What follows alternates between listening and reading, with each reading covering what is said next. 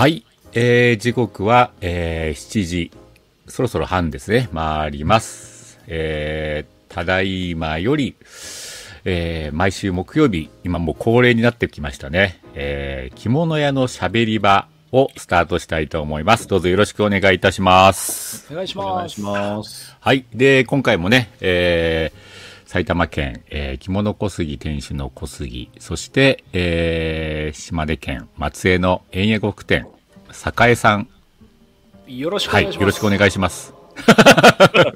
君が細かいね。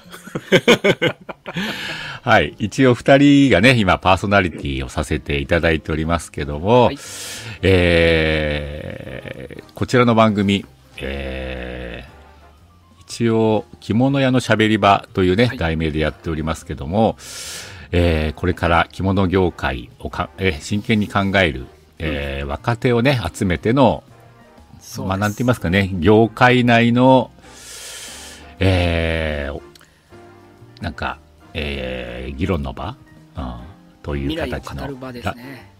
未来を語る場、ライブエンターテインメント番組という形でやらせていただいてますけども、えー今日はね、あの、ちょっとね、着物屋さんではないんですけども、えー今ね、もうちょっと画面の方には出ておりますが、えー着物クリエイターという、これか、肩書きは私が勝手につけましたけども、そうですね。はいけたんですか？えー埼玉県、えー埼玉市の着物クリエイター、本日、高野さんにね、今日はお越しいただいております。はい高野さん、ありがとうございます。こんばんは。はい。なんかあの、改めてま、初めましてなんですか。はい。そうですねねそうですね。うん。うん。まあ、相変わらずクリエイターって言われると、ちょっとこっぱずかしいですけどね。いや、もうそろそろ認めた方がいいと思うんだよね。もうやってることはそういう世界だからね。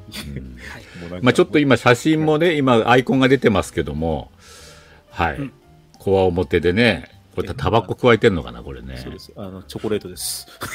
あ、チョコレート加えて。そうです。はい。甘い話なんですよね。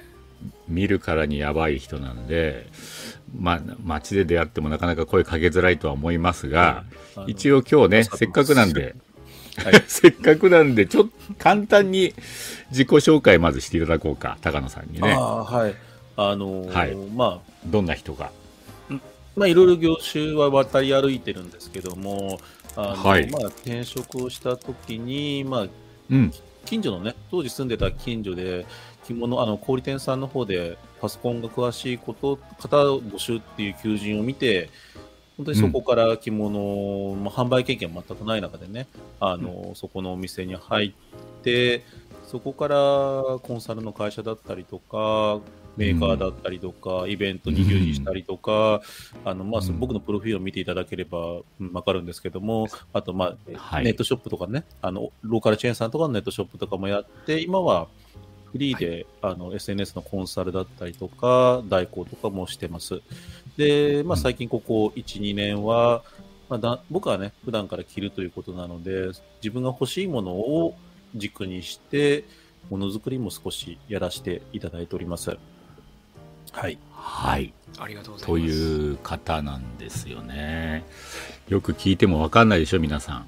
そう、情報が多すぎるっていう、ね、点々としているだけなんじゃないかとか。いや、私もね、まあ、結構もう出会ってから10年近くになると思うんですけど、高野さんとはね。おーちょうど着物ジャックの主催をされてたんで、そう、そ1、ん2年とかかな。うん。かみさんってね、出会う前だね。ますよね。う。うんん。で、そこで、まあ出会って、ああ、ジャックをね、こうやって運営され、埼玉着物ジャックでしたけど、はい。うん。はい。そちらを運営されてるんだなと思ってね。うん。会うたびに仕事が変わっていってね。そうだったかな、ねいろいろ。戦闘してる人だなって。うんうんいやーまあでも、まあその当時10年前でね、着物を着て、はい。まあ、なかなかの好きさ加減は分かりましたけど、でも変わった人だなと思って いましたけど、でも10年経ってもね、変わった人だなっていうのとな、なんか分かんない人だなっていうのは、変わってるね。何の疑問も解けない10年でしたけども。やっぱ変わってるんですね。この先の10年も 変わっていきましょう。そう、だからね、あんまり高野さん人と交わらずに、ソロ活動がいいような気がし始めてますねあだからそういう意味ではクリエイターっていうのはほら、ね、己とのこの 向き合いですから、そうですね。そうね。そのステージがあってそうな気、私は気はしてるんですけども。うん。まあ、けでも結構ね、もう長いですから、この業界も高野さんは。結構顔は広いですよね。うん、そうね。なんか接点は。うん。今日も、あのー中目黒でやってるテキスタイルのうん B2B のちょっと顔を出したら、まあ、はい僕のこと知らないかなと思ったら、あの、う某ん米沢のメーカーさん、あああみたいな感じ、名前が出てこないけど、ああ、あの人ですよねみたいな感じで 言われて、ああ、そうですねみたいな感じとか 言われることはあったから、あまだ覚えてていただけたのかなとかって思ったりとかもしますけどもね。んうんまあ、名刺まだ覚えていただけてる方も何人かいる感じかなとは思ってますけどう。ん。そう。いや、本当そういう意味では、なんか高野さんは、私の知りうるき男着物ファンの中でも、まあ、本当にめちゃくちゃ着物が好きな部類ですよね。いやいやいやそんな。なんか、いろいろ、いろんな、いろんな分野、小売店も経験してるし、まあそういうちょっとメーカーさん的なところも経験してるし、あと宣伝広告みたいなね、ところも経験してて、いや、もう、懲りたろ、この業界って思うんだけど、まだいるもんね。離れないですね。離れないんだよ。だって違う業種に行くたびに、まだ懲りないのって小杉さんに毎回言われましたからね。でもやっぱり着物に関わっていたいってことあ、ですそうなね。のそうなの？ーんまあ、じゃないですか？け結果的に違ういろんなそのチャンネルにはいるんですけども、あのもっと言うと、来て働きたい、来とし来て仕事をしできる仕事っていうのは探してる部分もありますね。だから、サラリーマンとかだとスーツみたいな感じで、まあ、着物を着て仕事ができるんであれば、そんなには僕はこだわりがないのかもしれないえー、じゃあ、今だったら何だってね、できそうじゃん。今の時代なら着物を着ててもいろんな方に聞くと。と、やっぱりその会社の根本的な方針みたいな部分で触れて、やっぱり着られない、服装が自由とか言ってもっていうのは、結構声は聞きますね。うん。あ、そうなんだうん。だから本当にだからネット業界とかで、ネット関係の仕事でしても、オープンなように思われるけど、やっぱりうんうんっていうのは聞かれ聞くし、ただ、うん一番だからルルーズっていうか、そのフリーな感じのは、某アメリカのお超大手の G 社、G 社で働いてる方が着物を着てるんですけども、そこは、うんその方の話を聞くと、うんあすごいアメリカらしいその自由さがあるなっていうのはうん。思ったりとかするから、やっぱり国内でやっぱり着るっていうのはすごく制約があるなとは思いますね。へえ、そうなん、そうなんかね。うん。なんか、だいぶ、まあ今はね、テレワークみたいなことも出,、はい。出出始めてるし、うんうんうん。別に出社する、しないもね、今、うん。だいぶ、うん、家の中でできる仕事もなんか増えてるような気はするけど、そんなでもないんかな、じゃあ。うんでも、キーワードでずっとけ定期的に検索をしてると、やっぱりテレワーク着物っていうのはやっぱり女性が圧倒的に多いですね。で、男性っていうのはほとんどもうこの1年定点観測してますけど、ほとんどやっぱりとあの SNS での投稿っていうのは見かけないので、ま絶滅した。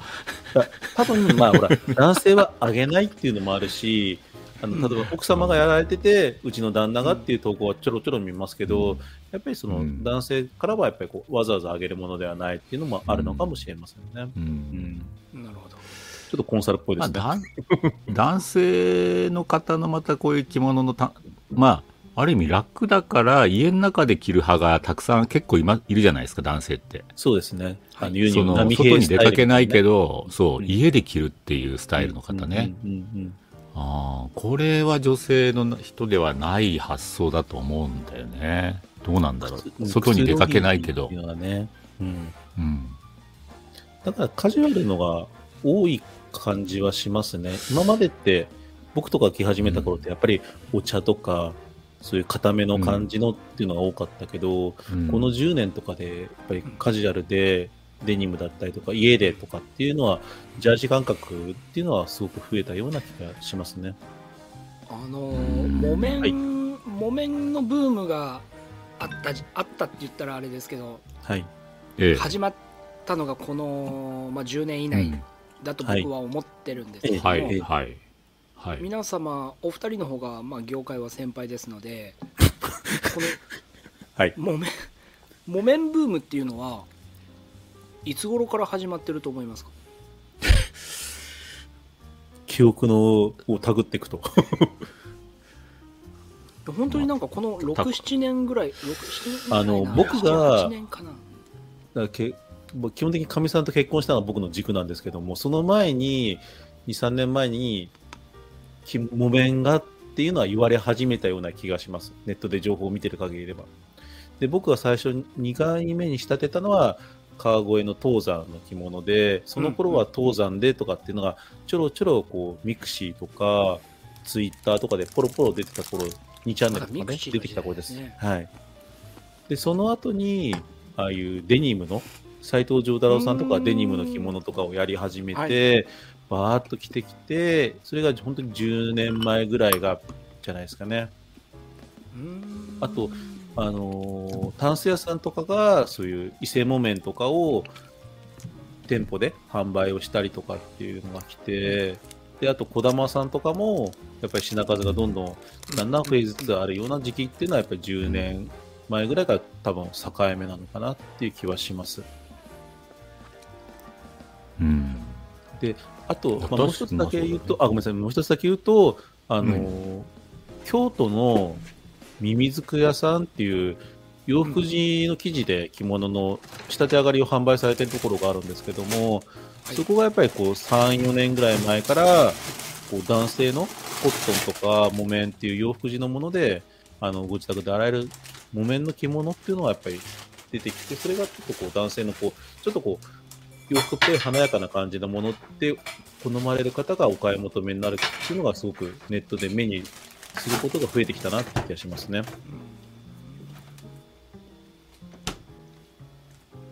うん。私、はい。うん。そうだね。私ブームまだ来てない気がしてるんですけど私の中ではね。うん、最初でも小杉さん、木綿とか着て、木綿着てた。そうマジですか、うんだからうんだからうちでも扱い始めまあさっき言ったうん。12年はほぼ木綿しか着なかったんですよね。どんな時でも。もう洗えるのが正義だって思ってたんでね前ね出演してもらったあの杉山さん隼人紬工房の杉山さんに、うん。お前んとこの紬は洗えるのかっつって言い放ったぐらいでしたから。で、杉山さんも真面目だから、一つ潰して洗ってくれたんだよね。で、洗えますって言ったんだけど、でも、洗うとヨレヨレになってあんま良くないですって報告が来てね。あーこいつはいいやつだなって。いや、そうか、分かった、ご苦労、みたいな感じだったんだけど、でも、いや、本当まあ、来てはいたけども、なかなか、まあ、あの、お客さんも、乗りはして、けど、結果、なんかそれが、うん一つは面白がって作っていただけるんだよね。うんあ、あった方がいいよねっていうぐらい。うんでも、やっぱり、まあ私ね、私が店で着る頻度ほどね、皆さんほとんど着ないんで、そうですね。うん、なんとなくね、やっぱり、証券のものの頻度の方が皆さん普通に上がってっちゃうんで、1着はお付き合いしていただいたけど、2着目、3着目っていうのはほとんどないんだよね。だから、あ、これ行くのかなって思ったけど、あ、ぱり頻度の問題がやっぱり今のうん。生活にはあるんだなと思って、うん。で、私もその頃にはもうだいぶね、証券の魅力に、うん。を感じるようになってたんで、証券が多くなってしまったんでね。あの、確かに、あの、まあ、面識のある方のお店とかで、お店を開いた時に洗える着物ってことで麺とか麺朝をやられてたんですけども、あんまりやっぱりお客さんが来なかったっていうことがあって、逆にケンプに切り替えたら、お客さんがすごく来店が増えたっていう事例もあるんですね。だから麺麺とかも麺朝っていうのがお手入れができるからっていうのが、もしかしたらなんだろう、あの、お客さんのニーズを満たしてるかっていうと、ちょっとそれは、小杉さんが言ってたみたいに、ちょっともう少し熟考するべきとこなのかなっていう気は今、お話を聞いててね、思ったんですけど、でも、坂井さんが今、麺は、木綿は？とおっしゃったのは、な、なんでなんですか？いやそのカジュアルに着物を楽しむっていう分野においての功績っていうのはこの僕の中では木綿のブーム、えっと円屋呉服店の木綿ブームではなく業界全体を、えー、注目した時の木綿のブームですね、がカジュアル着物っていうものをそういうなんか言葉をなんか広めたような気がしております、木綿が。まあ、気軽さが、うん、でも、その、今、揚げ足みたいになっちゃうんですけど、カジュアルって、木綿なんですかね？別に絹でもカジュアルなのかなと僕は思ってるんですけど。もちろん。ただ、うん、そのなんか、絹のカジュアル、まあ、いわゆる紬とか、うん、紬とか、まあ、古文とかもそうですけども、うん。うん、その時にそんなになんかカジュアル着物っていう表現してなくないですか、うん、今まではね、うん、そうね、まあ、普段着ですよみたいな。そういう言い方はしてたと思うんですけど、こうカジュアル着物みたいな表現なんか、うん、本当にこう気軽な世界ですよっていう表現ではなかったと思うので。でも気軽っていうのが、酒井さんの中ではカジュアルっていうのとやっぱり強い感じですか？気軽がカジュアルが強い。うん、気軽が。カジュアルが強い。っていうのはね、僕の本当にごく試験なんですけど、なんかほら、フォーマルとかカジュアルとかいっぱいあるじゃないですか。言葉使い方がね。で最近思ってるのは、冠婚葬祭以外は、あとお茶みたいなその縛りが強いもの以外はみんなカジュアルっていうふうに僕は最近思ってるんですよ。だから素材とかではなくて、例えばスーパー買い物行くって言っても別に大島だったりとか、まあ大島は紬だからってあるかもしれないけど、絹だったりとかっていうのもあるし、はルール的な部分があるもの以外は僕は、以外はカジュアルっていうふうにちょっと思うように最近はなってきてるんですよ。だから素材にはあまりとらわれてないな、とらわれなくなってきたなっていうところはちょっと僕は最近の変化であるんですよ。まあ、このユーザーユーザーの方の意識としてね、あ、着物の世界にカジュアルがあるんだっていうふうに、まあ、認識してもらえるきっかけになったのが木綿だっていうのはあるかもしれないよね。そう、あ、着物はフォーマルばっかりだと思ってたと。うん。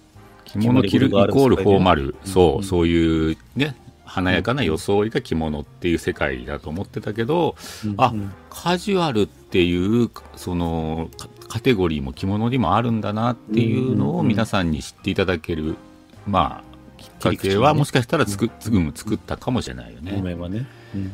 うん。酒井さんは木綿って何をお持ちなんですか？えー、片貝木綿と、片貝、うんうん、えーシジラとか？ああシジラと片貝木綿それから羽衣？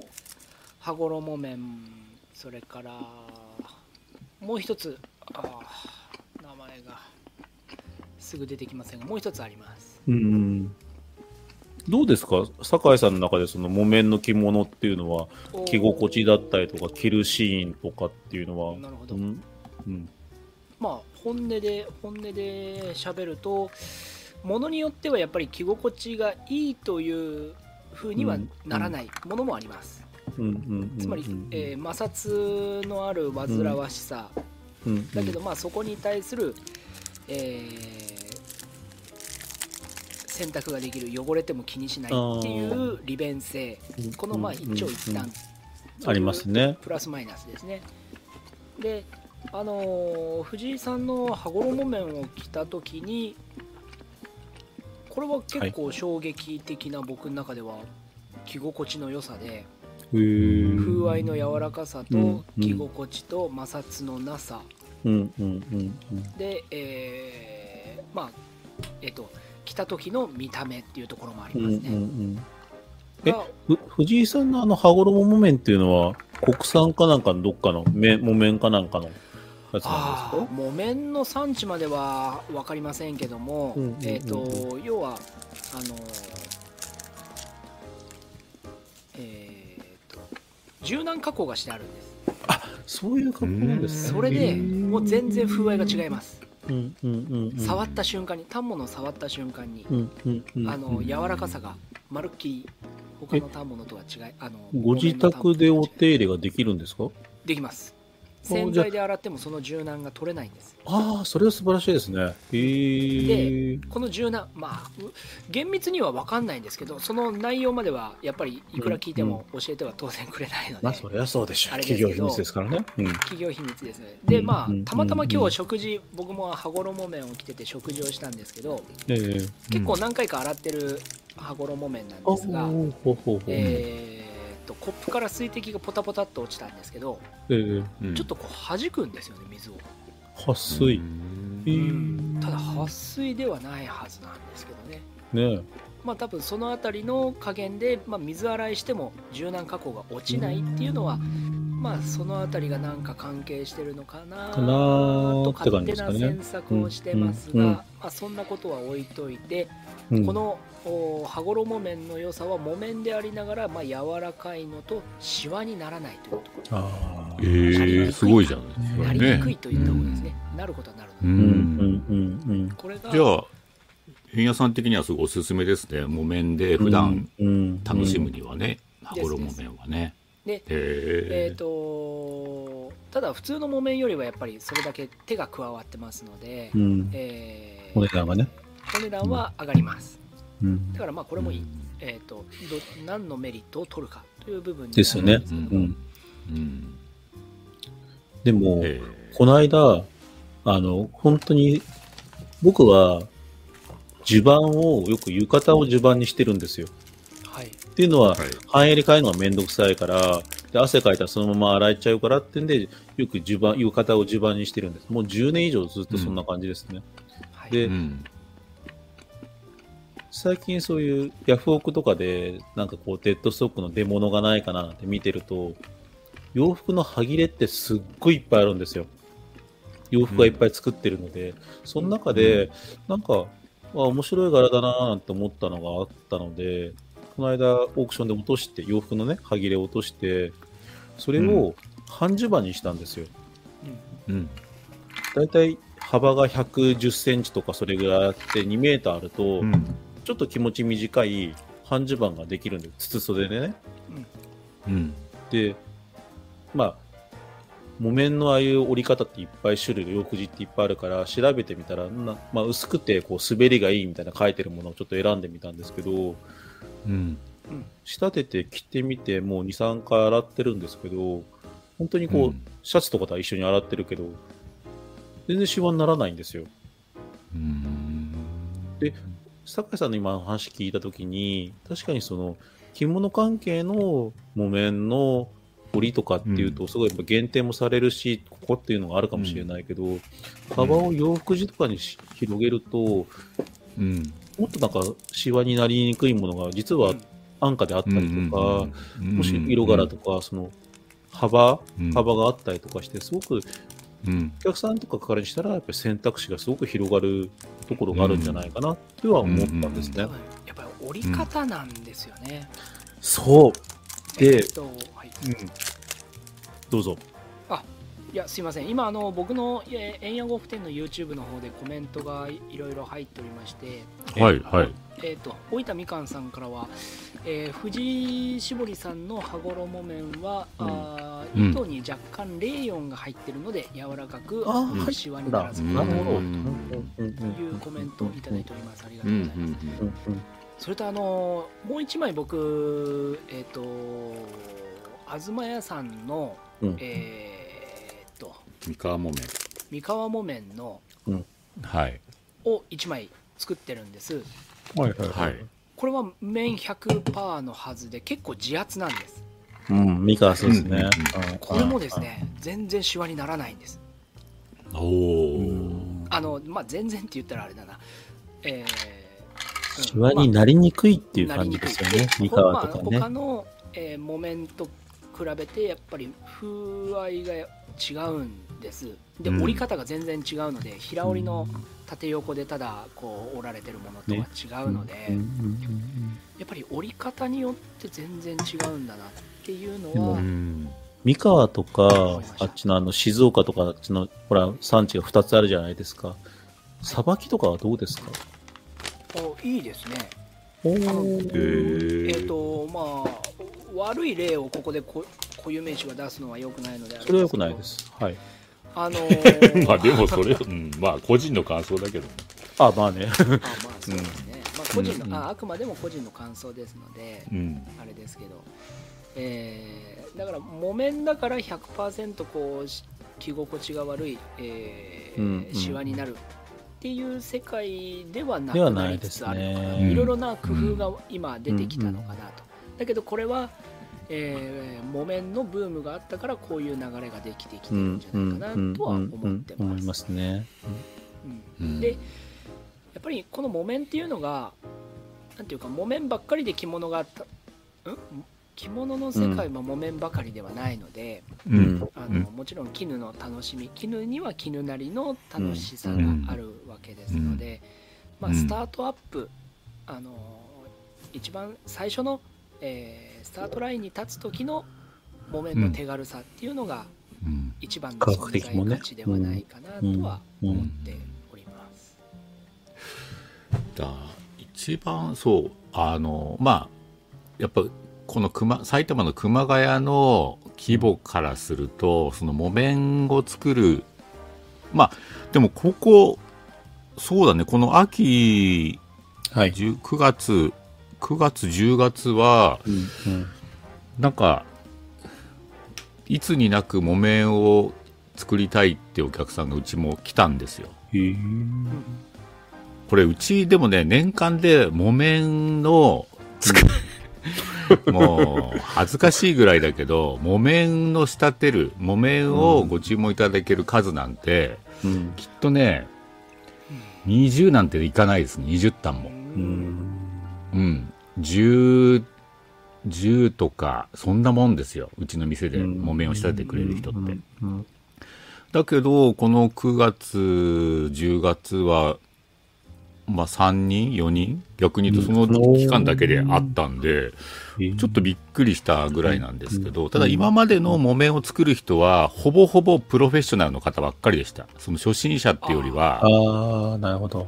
もう証券の着物を着着てて、プラスアルファ、そういう用途的に洗える。だから、まあ濡れてもいいとか、汚れてもいい、匂いがついてもいいっていう場面に1個持ってると便利かなっていうね、ことで、うん、作られる方が、ね、それはあれですか？あのーうん、その用途性みたいなところで木綿を選ばれてるんですか？そうそうそう。まあ一つの、だからまあシ、シルクみたいに洗える着物も持っといた方がいいよね、みたいな感じだよね。うん、じゃあ、特定のこう、産地みたいのを欲しいっていうんではなくて、そちらってことでしたね。うん、ああ、まあそう、まあそういうことですね。だから、うん、でも、なんかそこら辺が、なんか私からすると、木綿作る人結構プロフェッショナルみたいなイメージなんですよね。初心者っていう人たちには、店に来て木綿の話して、えそんな着物があるんですか？みたいな。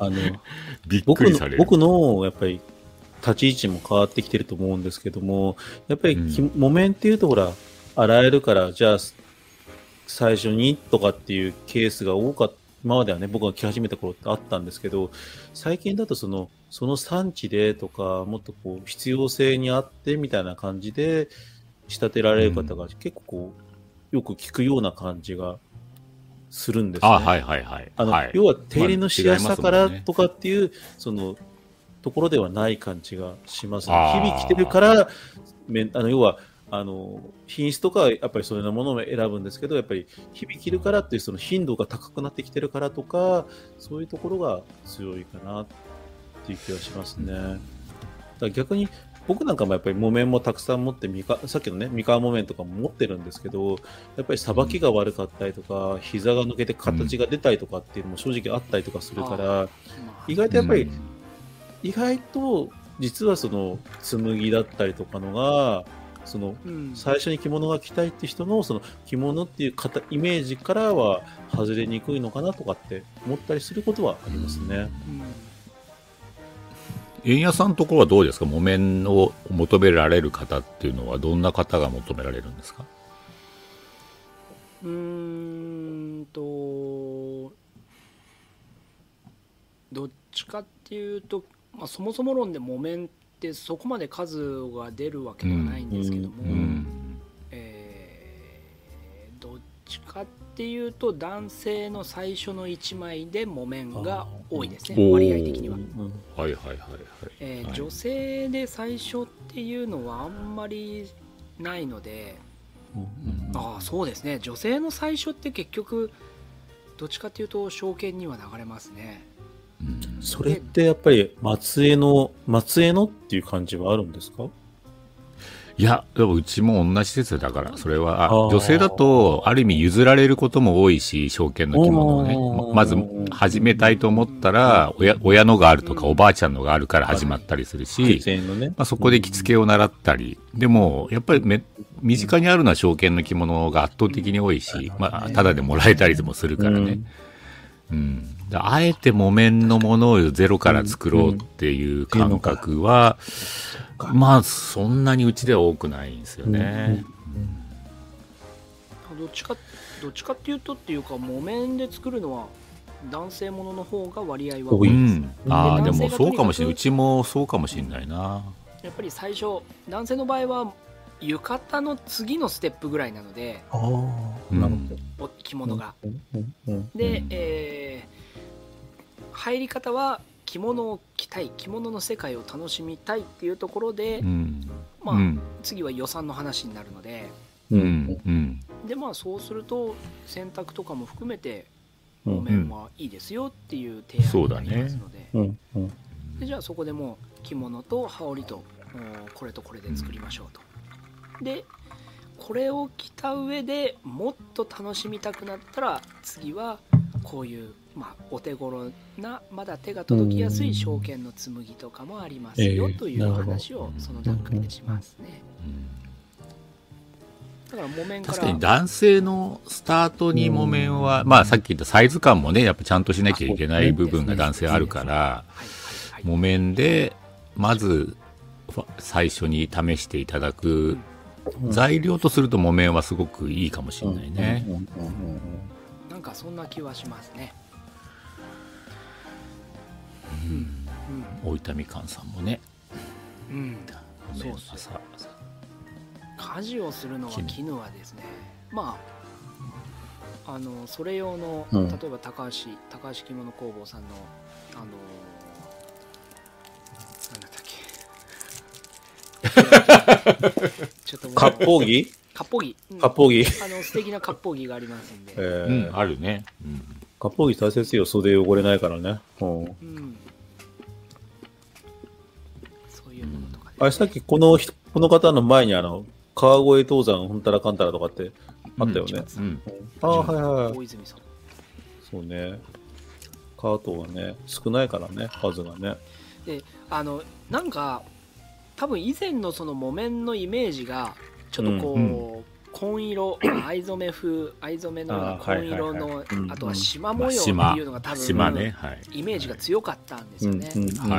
でまあそこから多分木綿ブームで伊勢木綿じゃないかなと思うんですけど、ね、もう圧倒的な色の可愛さと、うんえー、まあまあそうだな。色合いの可愛さで多分すごくババッとこうたものが動いたんじゃないかなと。伊勢木綿の大きいあの格子みたいなね、ああいうのはすごく、まあ、色が可愛かったですからね、本当に。実際に、でもその、結構、結構普段着じゃないですか、木綿木綿ってね。はい。街で見かけますか木綿着てる人。見かけません。ね。街で。え、皆さん家で、まあ、そっか、松江は街で着物は見かけない。まあ、熊谷も見かけないけどね、そんなにね。もう、いや、でも、埼玉市はね、人が多いんでね、見かけるはずですよ、高野さん。じじいとババアしかいないでしょ。ちょっと口が悪い。口が悪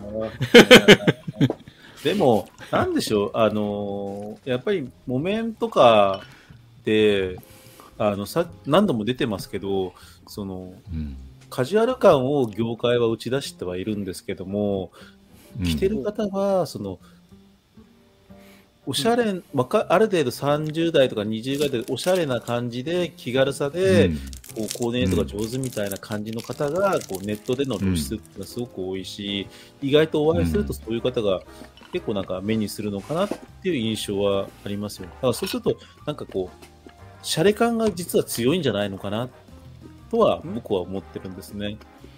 なんかこう気軽さではなかったりとかして実はすごい着こなしが上手い人がが好むものなのかなっていううん、江戸時代かよとかって思うんですけどね。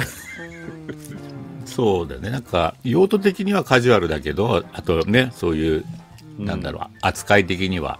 ただ、それをちゃん、着こなそうと思うと、ね、ある程度なんかちょっと、ね、うん、テクニックが必要なのかもしれないし。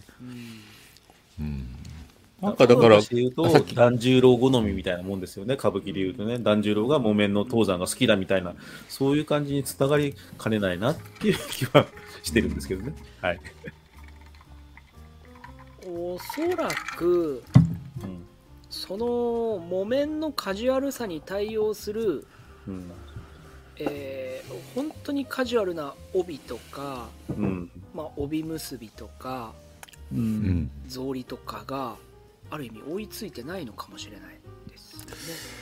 いやでも、なんかもう、そういうアイテム、うん、まあまあ、アイテムが揃えば着やすくなるっていうよりは、やっぱ私は、まあ、環境に勝てないというところ、うん、ね、やっぱ熊、熊谷を例にとっても、やっぱりね、さっき言った、え、着物ってカジュアルでね、普段で着ていいのっていうのが、もう9割9分皆さんそう思ってると思うんで、いくらブームが業界的にはあったとしてもね、世間の中ではそのブームはほぼ何もなかった感じなんで。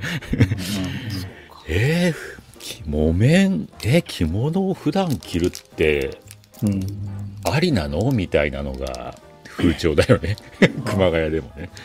だってほら、小杉さんのとこであの、隣のでデニムのとかずっとやってたじゃないですか。はい、僕も、あの、エイジジャケットとか持ってった時に、あの、お見えになったお客さんとかが、うん、なんか洗える着物があるから、で、デニムだからとかって、あの、遠方から、所沢の方からなんかお見えになったお客さんああ、着らっしゃいましたよね。時に、ああ、そうか、なんか、そうなんだね。やっぱり洗えるとかそういうところで、やっぱりデニムとかそういう感じでフックするから、そこはやっぱりこの浸透している部分っていうのはすごく、なんか10年でね、木綿が流行ってるとかで言うけど、そうなんだなっていうのは、ちょっとあの時思いましたね。うん。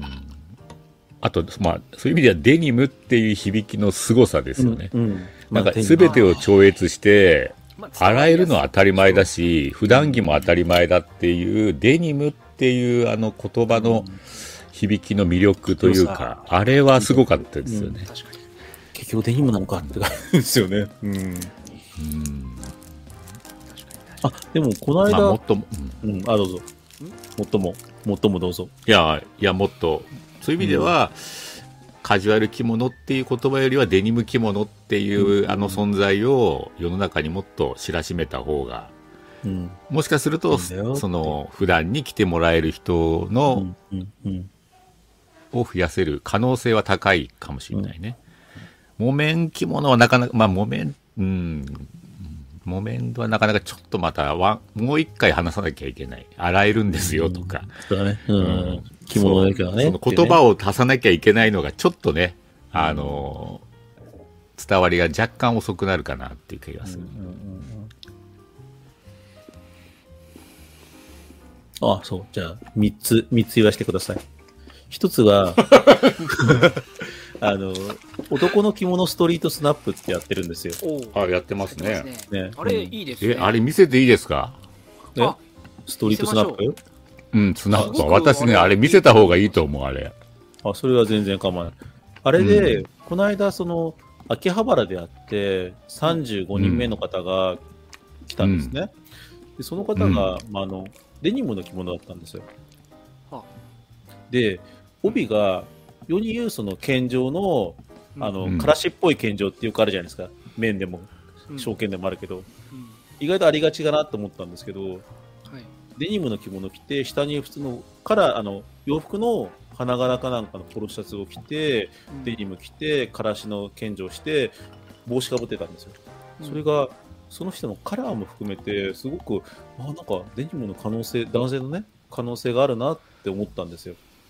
うん、だからデニムってなんか今までだと着やすいとかって言ってるけどこういうカジュアルな感じで着るっていうのが改めて可能性あの見ることができて可能性があるな。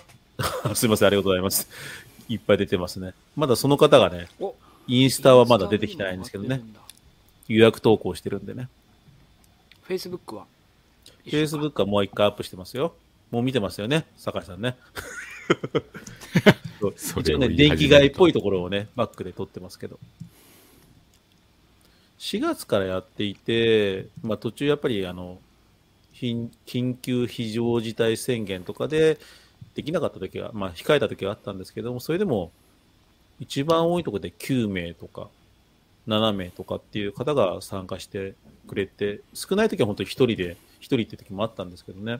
うん、それでまあ、男性のやっぱり着姿をこう伝える、なんだろう、方法っていうのは何かないかなとずっと悩んでいて、まあ、商品をね、作って、それを提供するよりも、やっぱり本当に皆さんが着てる方をやっぱり見せてきた方が伝えられるんじゃないかなと思って始めたんですけどね。うん。ちょっと、Facebook でぜひ。見て。あ、さっきね、あとね、3つとは言ったんですけど、もう、あと2つ。あと1個しか思い出せないんですけど、あ、あ、ごめん、思い出した思い出した。あの、今日、その B2B のテキスタイル店に行ったんですけど、あの、久留米ガスリが、とっても僕は驚いたんです。麺のね。あの、はい、色柄がすごいやっぱり豊富で、こんなに、まあ、幅がやっぱり、あの、折り、旗屋さんもやっぱりすごく言ってたんですけど、幅があの小幅しかないんですけども、でも本当にすごい色柄が多いなっていうのが驚きましたね。あの本当、洋服としてもでしょうし、着物としても今まで洋服中を選んでいたようなものが、久留米ガスでと当たり前のようにあるっていうのは一つ驚きました。それとも最後もう一つですね。あの、面で言うと、あの、児玉さんとかも、宮崎の児玉さんもすごく取り扱ってるんですけど、四国のあの、ボタ折りボタ折りっていうのは、すごく僕は魅力を感じてます。あの、僕自身はボタ折りは本当に1年間着ていて、夏は浴衣みたいに一人で着てるし、寒くなってくると、下に、中に入れたりとか、あと、逆に襦袢側にしたりとかっていう着方もして、1年間着ててもう10年以上着てるんですけど、最近やっと襟が切れてきたっていうぐらい強い素材だったりとか、強い折り方だったりとかするので、もう片屋さんもね、やっぱり1件しかないから、ちょっと微妙にちょっと応援も入るんですけども、もっと知ってもらいたいなっていうところですね。で、まあ、その3つというのはちょっとお伝えしたかったなと思ってます。流してるね。とん淡々と流してるんで、うん、この人はね、足元ね、コンバースなんですよ。お素晴らしい。うん。マイケル。マイケル 声をかけなくていいから、返事はしないから。このこの方すごいですね。の赤赤がいいですね。国保さん。国保さん。なんかすごいいっぱい話してくれ 叫んでみる。うん。彼ね。彼がコンバースの人ね。大島。かな、肩幅があるんだよね。怒り方だね。マイケル。いいから。の赤がいいですね。赤はね。国母さん。国母さん、これは。羽織よかったね。すごいいい羽織だよね。うん、これ羽織は縦ば、あのー、桐生だね。桐生おめし。桐生だよね、これね。で、中が縦林木綿。そうそうそうそう。すごい素敵な羽織だな。で、帯は博多の三つ売りのやつかな。うん、うん。うん、これね、コンバースね。いいよね。コンバース。ね、上までがちょっと正当だけど、下がコンバースいいね。そうそうそうそうそう。これマイケルかな。マイケルだね。カレンプロスだ。カレンプロス。これはソースね。ここはソース、ソーソーだね。ソーソーの直旅でしょうね。あ、直旅ですか。そうそう直旅。直旅か。直旅もちょっと挑戦してみないといけ、おお これ、これが、これ振り袖？これはね、女性の振り袖をミックスで着てるんですね。だから国母さんがすげえ話し国母さんと俺でもうほとんど、これはどうなってるの？とかって、後ろとかひっくり返これはどうなってるの？とかって、二人でチヤホヤ見てましたから、うん。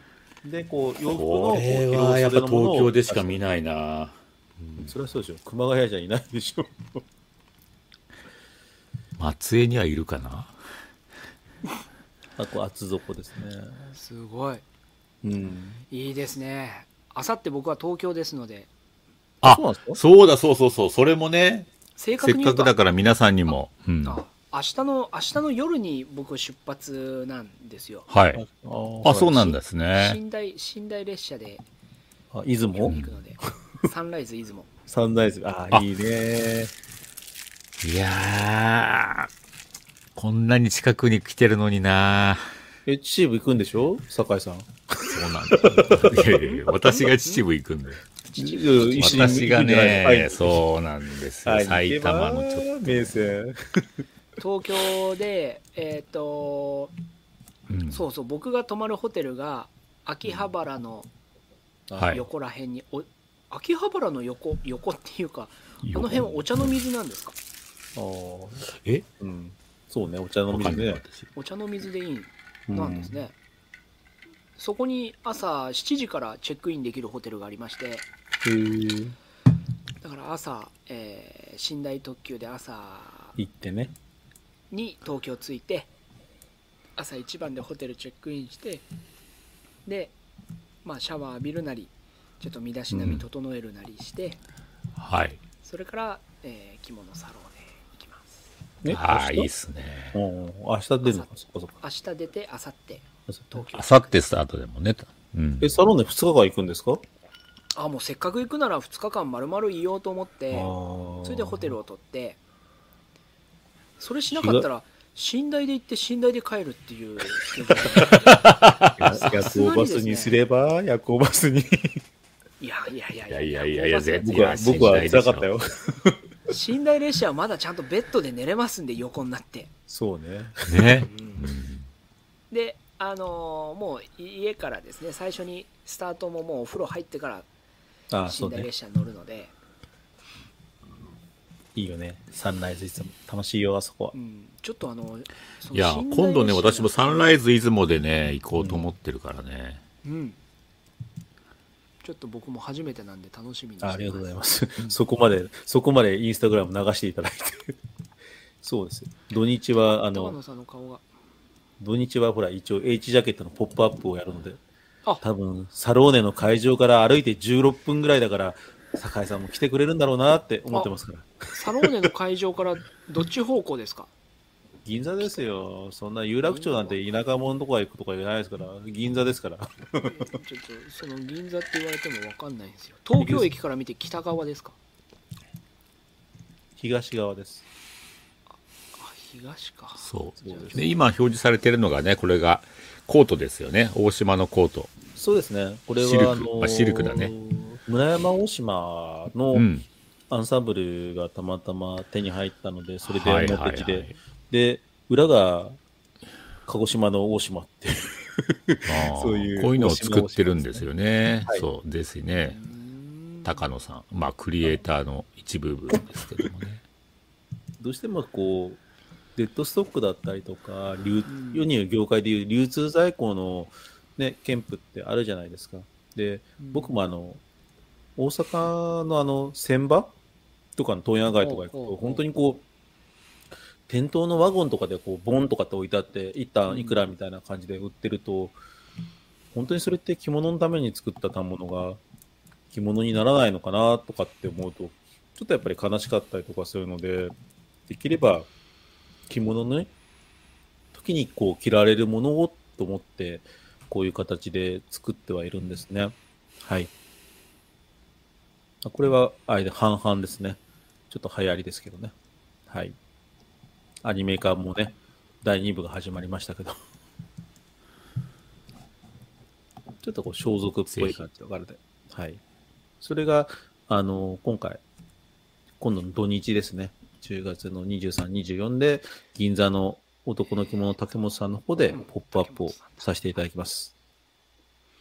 あ、大島のコートいいですよ。村山大島と普通のね、鹿児島の大島の表と裏でやつからねなかなかね、面白いんですよね、これもね。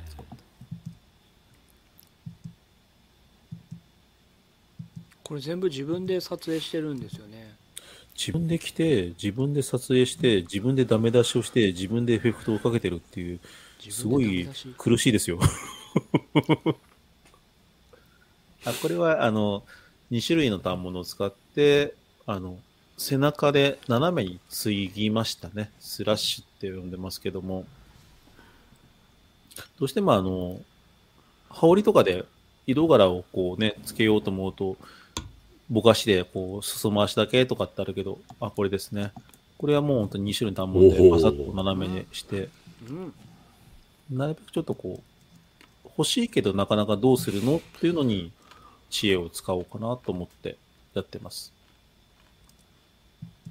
まあ、ニコイチになるんで、あの、その対になるものもあるんですけどね。ちょっとだからこう、写真、動画はこう、テカテカにこう、エフェクトをかけてるんで、ちょっとね、オイリーな感じですけどね。はい。オイリー。こう、テカテカしてるでしょ？まあでも実際やっぱりンプでこういう感じなんで、やっぱり色味はね、強い感じですよね。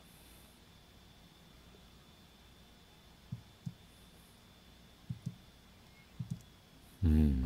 で、ぜひね、一応、あのこの YouTube の概要欄にはね、高野さんの、えー、ありがとうございます。Facebook、Twitter、それとね、このインスタのね、えー、URL も貼ってありますんでね、ぜひご覧いただきたいなと思いますけど、はい。もう、高野さんはものづくりしててください。そうね。はい。やっぱり合ってると思います。だって、見てくれがもうものづくりしそうな顔してますもんだって。熊さんだからね。うん。着物業界の熊さん、うん、としてね。ああ、これが一番わかりやすい写真ですね。うん、ああ、これ、はい、はい、斜めね。切られた感じで嫌だけどね。バッサリ背中から切られた感じでね。なかなかですよね。なかなか思い切ったあれですね、デザイン。そうなんですよ、これ。構成ですよ。まあ、また襟の折り方でね、ちょっと、ちょっと、ああ、そうそうそうスタイルが変わるっていうのも面白いっていうのはね。これは、高野さん、将来、サローネ出店じゃないですか。いや、だから、本当はね、その、うん。まあ、だから僕は、僕は卒業したんでしません。卒業したんだ。卒業したんですよ。だって、運営が、運営側にいて散々やりましたから、もう卒業したからしませんよ。なるほど。他の人たちが、でもまあ、盛り上げていけばいいんですけど。きっと、あの、銀座6のね、上太郎の脇にね、デザイナー高野で店を出すと思いますので。銀座なんかじゃなくて熊谷で皆さんにしてきてもらえ 熊谷ではちょ、まだちょっと早いな、熊谷にはこれ。ちょっとね、熊谷でポップアップで点々とするっていうのもいいですね。点々とするって言い方が、言い方が。ラブ、ラブワゴン的な感じで、こう、着物ワゴンみたいな感じで。こっち行ったり、こっち行ったり。そ、そこはいいと思うよ。大島はね。どこでもある大島だから。はいはい。まあまあまあ、一応ね、こんな感じでね、やっておりますんでね。あおえー、円谷呉服店の YouTube でよしよし K さんサローン私も行きますという方がいらっしゃいます、ね、おあ、いた多いですよ。そうですか。ね、声かけてくださいね。ね僕からはよし K さんわかりませんので。え、酒井さんはずっといるんですか、サローネは。あ、います。えっ、ー、と、極級着物のブースにいるか、えー、それ以外はカメラを3台ぐらい持っていこうと思ってるので。え？ちょっと待って、カメラが3台って。いっぱい撮るってことですか？あ、なるほど。写真を、動画も。はい、写真も。えさまざまな方とご挨拶もしたいですし。あそうね。それからできればいっぱいツーショット写真を撮りたいなと。皆様の人気にあやかろうかなと思って。酒井さんまずはね。銀座来ます？こっちいや途中都合つきます？えっとですね。もういやいやいやいやそれはちょっとまあだってね。まあ、満喫してください。そうですよ。行きたいけど、まあ、本当はいろいろ回りたいんですけど、ね、東京だって一日じゃ回りきれないでしょあそこは。うん。そうなん。で極級着物のブースでもちゃんとこう常にいていろいろ説明もしないといけないという役割もあってあ着物レシピさんも出ますもんね。ああそうなの？そうそうそう中田さんって。うんあの写真撮るって言ってもう満杯になっちゃったみたいだけど。すごいやっぱりニーズ、あの、この間、東屋さん出た、あの、YouTube に出たら、すごいなんかユーザーが増えちゃって、いや、大変ですよとかって、メンテナンス大変ですよとか言ってましたよ。あら、BG さんご存知みたいですね。うん、素晴らしい。あやす、あやす。もうね、僕はね、ワインが1本開くんで、そろそろ、なんか、うん、ちょっと自信がないから。えっと、エイヤンゴーク店の YouTube のヨシケイさんは草壁さんあ草壁さんって。ああ草壁さん、はい。さんの草壁さんですね。はい。草壁さんファン。よく存じております。はい。あ、もうぜひですね、小杉さんの放送でコメントください。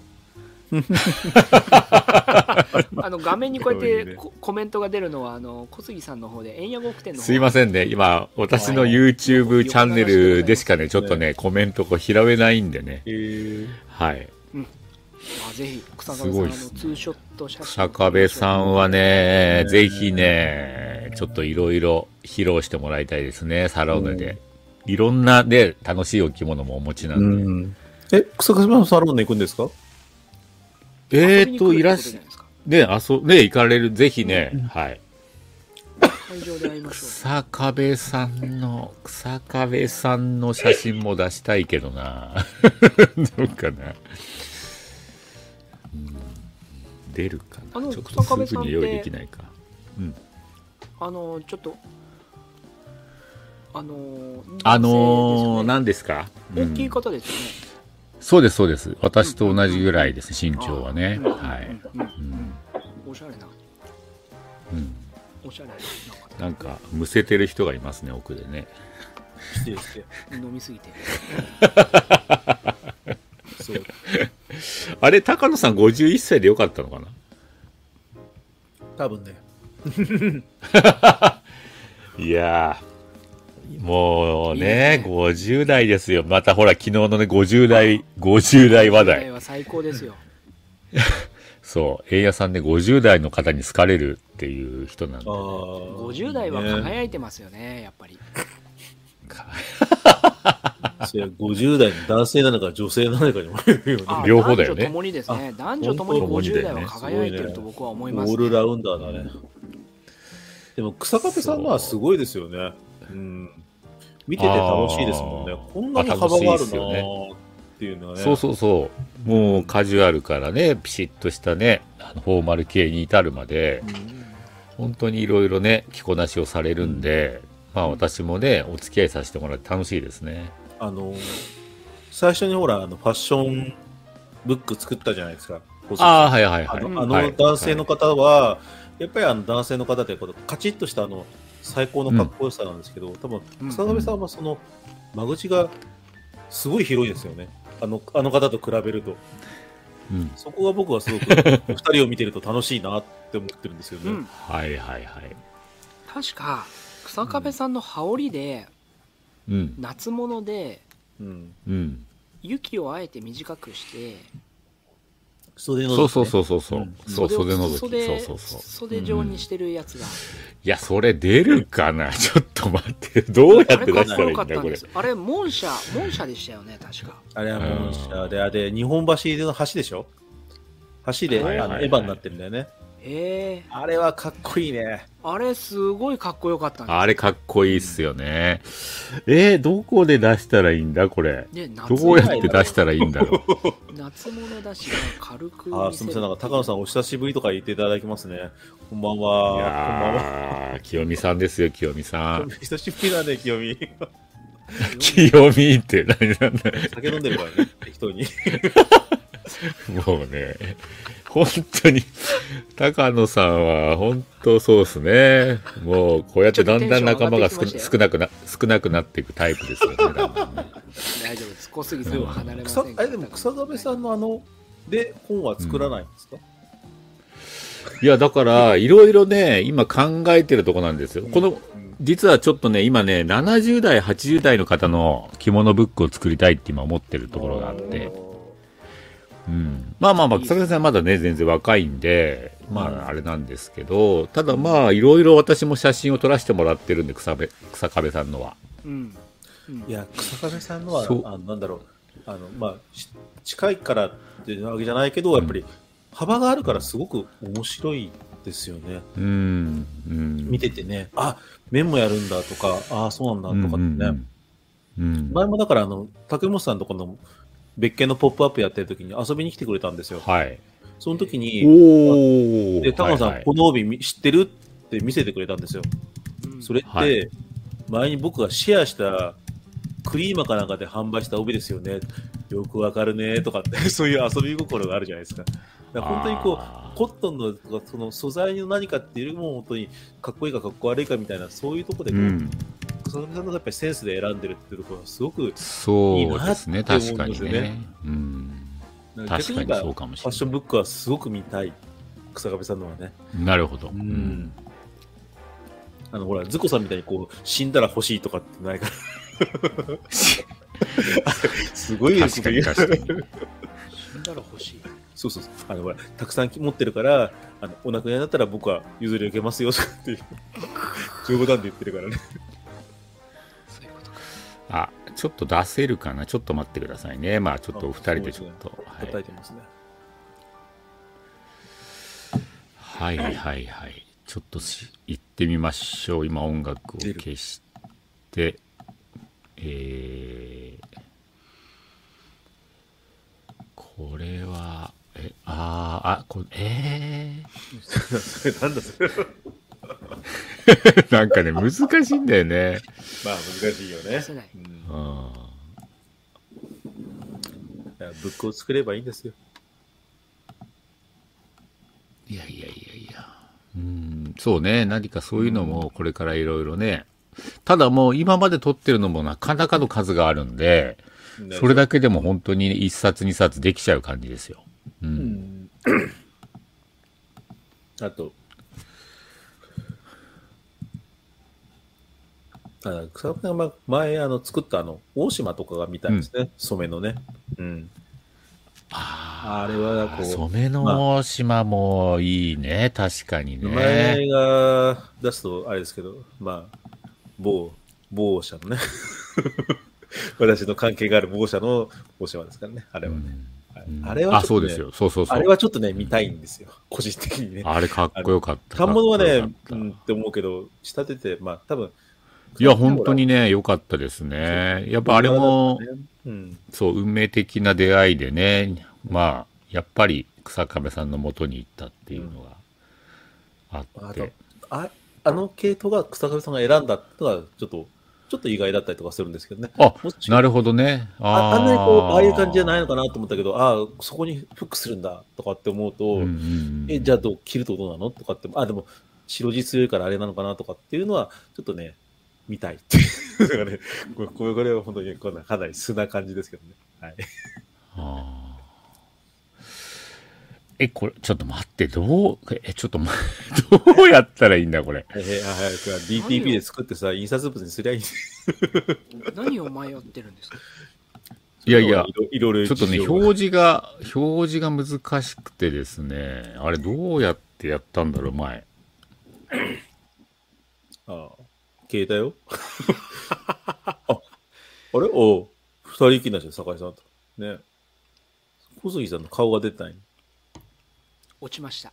ねえ、大変だ。二人で話さないといけないんだよ。は い、娘さんは元気ですか？おかげさまで6歳になりまして。あ、ほんとね。年長で。可愛いかしらないね。うん。高野さんに抱っこしてもらいましたんで。本当だよね。もうすっかり忘れてるはずだからね。いいんで忘れるべきなんだからね。いいね。え、でも、今度はあれですか？サローネは一人で来るんですか？あ、ですよ。サローネは一人ですね。まあ、いっぱいいろんなあの東京着物ショー、あれ、いつでしたっけ ?3 年前？2年前か。ああ、え、2年前、3年前ですよ。懐かしいね。だって3年前にやって、その次の時に、僕は自分でこう染めたやつを出そうと思ったら、流れちゃったんですよ。顔が出たよ。怖いよ。バレた。ミスやばい。ミスター・ビーンがいるミスター・ミスター。ミスター・ビーンがいるよ。ミスター・ビーンがいる。今のは放送事故ですね。完全にややらかしました、コスさん。ミスター・ビーン。けすぎだよ。今のはやり、こ今回ちょっと、あれですね。これ見た人、これ動画消える可能性ありますんで、うん、今生放送見た方、素晴らしい。面白いね。あの部分だけ。あの、YouTube でもここは繋がってたんだ。うん。一応私がほら落ちちゃったから、うん、落ちちゃったでもみんなはだ大丈夫です。ホストが消えても。大丈夫なんだね。大丈夫です、大丈夫です。それは大丈夫です。ああ、よかった。でも、私もだから全部落ちちゃったんかと思ってよかった。うん、あの、あとは、これ生放送終わった後でもこれ編集できますんで、部分的に消すことできますんで大丈夫です。いやいや。まあ、でも面白いからいいかな。そうそうそう。サプライズ。マジですか、うんえ、何？全然画像画像は出せるんですか？いや、今のはいや、だからね、ちょっとね、重くなって落ちちゃったんですよ、やっぱり。ああ、なるほどね。なんかいろいろ開いたんで、うん、それで落ちちゃったんだと思うんですよね。でも男性のキス肌って、まあ、そのストリートね、スナップをやってることもあるんですけど、うん、やっぱりこう、うん、情報量としてのそういうキス肌っていうのは、うん、なんかこう、例えば小杉さんのあの、僕はやっぱりストリートスナップやったのっていうのは、大元の根源で言うと、あの、あの、スタイルブックっていうのは僕はあるんですよね。あれはやっぱりすごい素敵だなと思って、もっと見たい、もっと見せたい、その仕組みはっていうのがあったし、そういうのは何かもっと、なんだろう、あればなとは思うんですよね。うん。うん。だ酒井さんが松江の男着物のスタイルブックじゃないけど、そういう何かあれば僕は男性のね、あの、サイトで紹介するとか、そういうのは僕は全然やぶさかでは僕はないと思ってるし、やっぱり情報の元になるものがやっぱり圧倒的に今少ないから、僕のフォロワーとかそういうのがあれば、そこを使ってどんどん発信すれば、より、なんだろう、あの魅力を伝えることができるとは思ってるんですよね。けど、高野さん、僕のフェイスブック見てくれてないんですよね。もうそれだよ。その話だよ。なんですいや、ちょっと高野さんのコメントが全然聞こえないです。本当ですか？電波の都合が悪いじゃないですかね。荒川で多分飛んだ。あ、なんか出てきたよ。はいはいはい。一応、いろいろ、いろいろと、これで BGM も入って。ああ、入ったね。お茶を濁してね。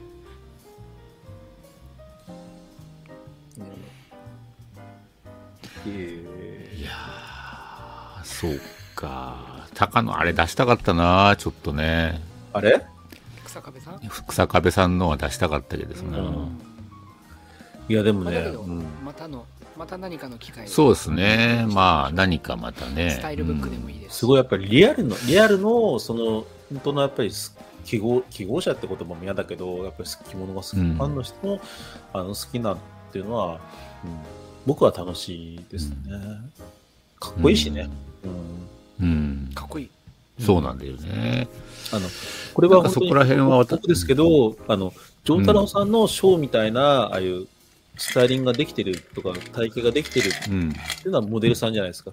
でも、多くの人がそんな体型じゃないじゃないですか。で、本当に草刈さんの生活感がある、その、その人が着てる姿っていうのは僕はすごい素敵だなとは思うんですよね。うん、あれ、うん、それがやっぱりお会いしてもそうだし、あの人柄もそうだけど、やっぱり、ああ、かっこいいな、ああ、なるほどね、ええー、とかっていう、その会話もやっぱりできるところで、草山さんと僕は着姿は僕はすごく好きだなとは思ってるんですよ。うんうん、だから、もっと見たいっていうのはタッチになります。なるほど。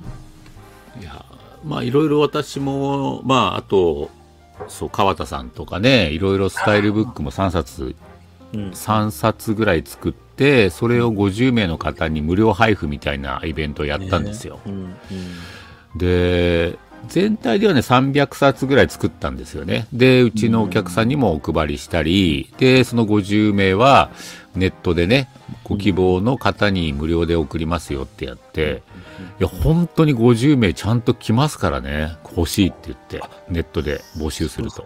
まあでも、サイトでもね、あの僕の方でも告知をさせていただきましたもんね。うん、ありがとうございます、その時はね。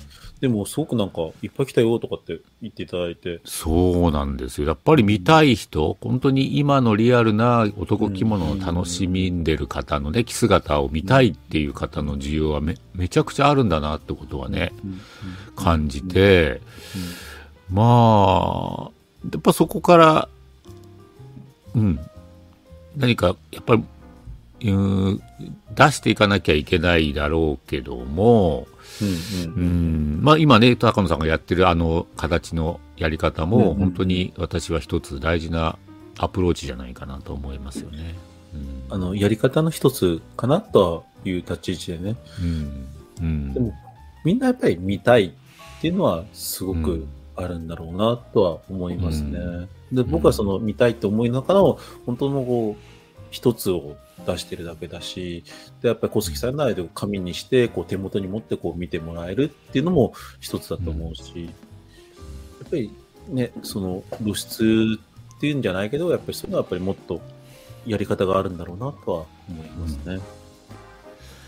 だから、まあ私の中でも、それがね、売れるとか売れないっていうもうレベルでや、やる意味もないしね、その部分って。ただ単の着物を、これから着物男子、まあ着物男性の方の楽しみ方の、なんか道筋が多少見えればね、嬉しいなと思ってるだけなんで。はいでねうん、だからね、さっき言った50件、3回やると150人分ぐらいの名簿は私持ってるわけですよ。素晴らしい。うん、でも、それっきり送ってないですからね、何も。次は、次がありますから、次の着姿を提案する、ね。うん。うんでも本当に十分なんですよね。なんかそうやって関心を示してくれる。で、わざわざ自分の名前と住所をこっちまで送って、着物屋に、怖い着物屋に送ってくれるんですから、私はその勇気に免じて、もうそのそのことしか絶対使わないっていうね、こちらも。これで案内状を送るようじゃ、また怖がられちゃうと思ってね。うん、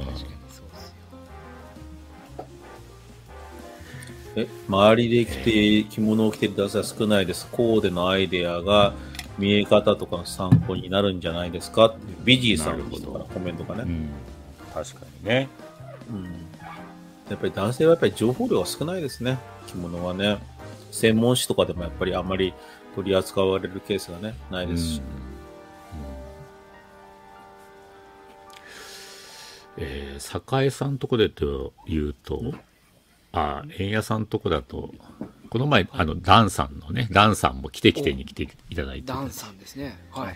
ダンさんの着こなしもなかなかですよね、あれはね。タンさんは今後の非常に重要な、うん。えー、そうなんですよ。と僕は思っております、うん、なんかあの着こなしを松江でしていただけるとあなんかこういう着姿もなんかそのなんだろう。皆さんのねあの着るステップとするとなんかいろんな挑戦ができるっていう可能性がね、うん、うん生まれますよね。ダンさんっていう方私もお会いしてお話もできましたけども。松江行った時に。それフェイスブックでダンさんですか？あフェイスブックああそうですね。ひらがなですか？漢字ですか？ダンはね国構えに専門の線、ええ、そうです。国構え専門の線。難しいな。もうワイン一本飲んでると字が見えないよ。ダンであの変換してもらえば松江ダンさんでね出てる、ね、ダンさんえっ、ー、と着物で自転車に乗るんですけど、うん、この間あの カレンブロスをカレンブロスを買ってもらったんです 一足。ちょちょっとちょっと外します。はい。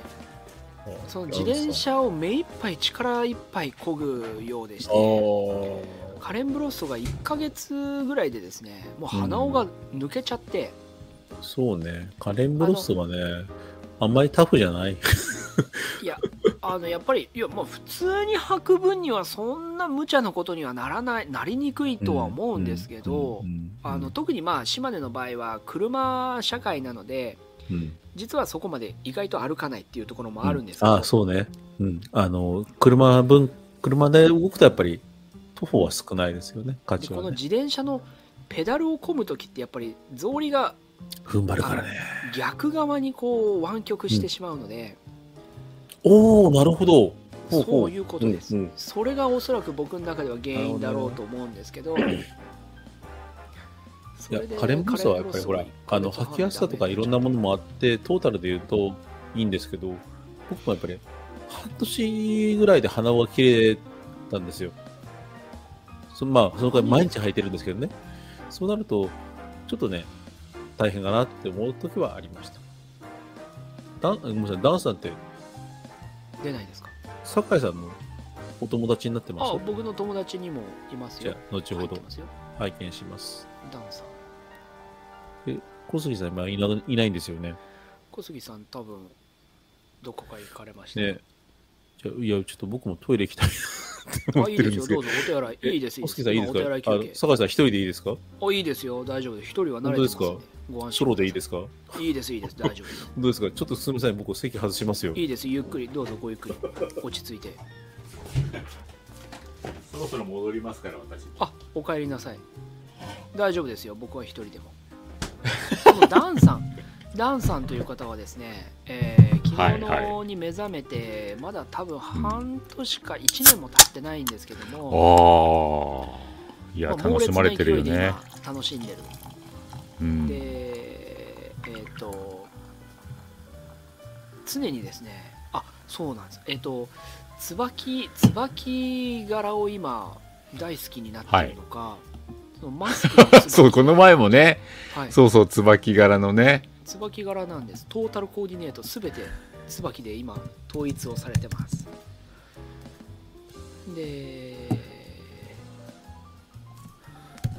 でまあなんというかそれだけを聞くとちょっとこう変わった人なのかなと思われるかもしれないんですけども。あのー、お話をするとですね非常に博学で。そうそうそうそう割と客観的にのいろいろまあ政治的な部分とかもですね見てる方で、うん、あの男性は楽しくお話ができる方ですね区切った区切った。というあのダンスいずれ僕的にはダンサンツアーをやりたいなとも思うんですけど。ダンサンツアー？ダンサンあのもう毎晩飲み歩いてるというか、まあ、食事に出たり、はいはいはい、お酒はないにしても食事をしたりそれからまあお酒もしっかり飲んだりっていうのを結構出歩いてらっしゃるのでいろんなお店をご存知なので、うん、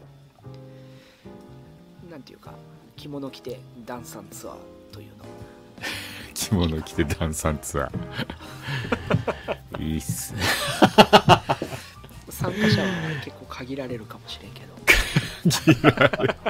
限られる可能性もね。はい。ああ、大分みかんさん、川田さんのスタイルブックはお宝です。ありがとうございます。はい。素晴らしい。お持ちですね。あれはいいよね。あの白状するけど、あの見る用と保存用で2冊持ってます。出た。マニアな人だ。も。もっと配った方がいいかなと思ったけど、うん、1冊はちょっと保存用に取っといたね。あれはいいね。うん、あれはいい、ね。小杉さんからかな？高野さんからどちらからいただいた俺が送ったんだよあれはね。あじゃあうちからじゃないよ。それじゃ高野さんでしょ。う、そう、うん、ありがとうございます、うん、あれは取っといた方がいいね、うん、保存にしといた方がえあれ日に焼ける前に保存スキャニングしといた方がいいよね。日に焼ける前に保存。あれはいいよね。データを小杉さんから、いい写真だよね。写真もそうだしあれは本当にいいね、うん。そうか。今ね、ちょうど、草壁さんからインスタの、あれが届いてですね。おあいいよね、草壁さんね。これちょうど撮影、カメラもちょっと映ってますけどね、うん、これなんかね。うん、はいはいはい。そんなのも、そんなのも映ってますけど。いいね。これは大島と、帯は？何だろうな、これ。白系ですよね。そうですね、帯。で、大島と、あと、羽織はこれ、桐生飯だと思いますね。はい、おなるほど。あ、これがでも社のやつですね。その柄の入ってる、社の羽織。はい。これはは、うん、羽織ですね。うん。